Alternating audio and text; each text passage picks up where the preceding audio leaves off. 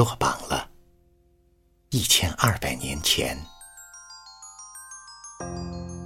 榜纸那么大，那么长，然而就是没有他的名字。唉，竟单单容不下他那只有两个字的名字——张继。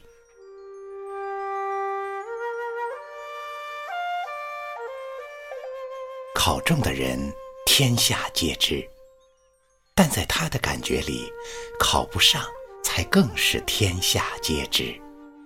这件事令他羞惭沮丧。离开京城吧，讲好了价，他踏上小船。本来预期的情景不是这样的，本来也有插花游街、马蹄轻骑的风光。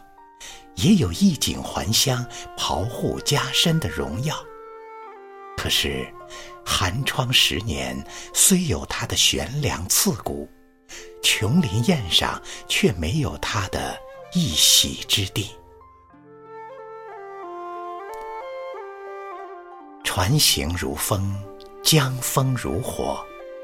这天黄昏，船到了苏州。然而。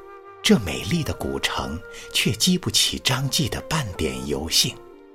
今夜异乡，在江畔，在秋冷雁高的季节，一个落魄的读书人，面对江水，欲哭无泪。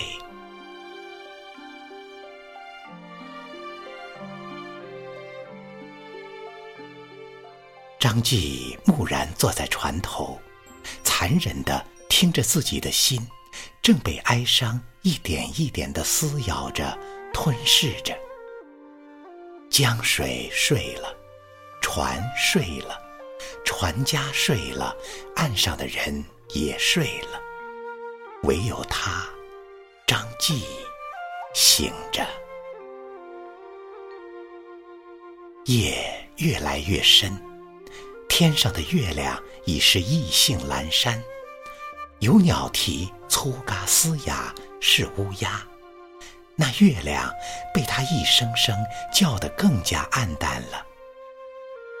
江岸上草色如霜，张继的须角眉梢也渐渐凝成了早秋的霜花，点缀着他惨淡的容颜。江上渔火二三。他们在干什么？在捕鱼吗？他们也会有撒空网的时候吧。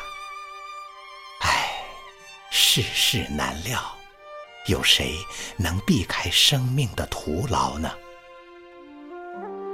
这时，钟声响了，那是寒山寺的钟声，裹着秋风，贴着江面，阵阵袭来。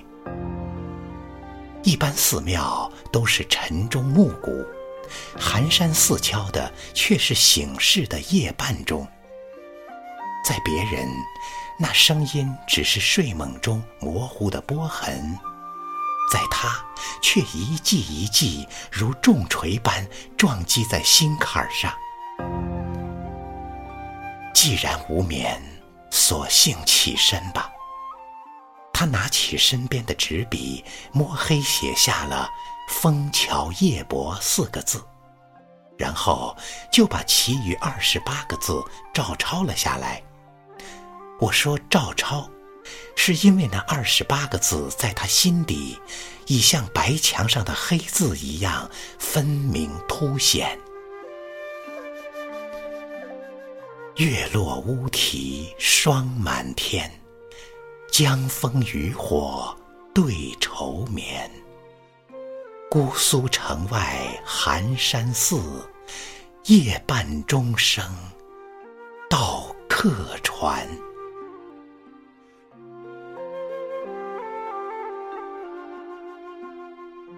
一千二百年前，在那张长长的榜单上，都出现过谁的名字？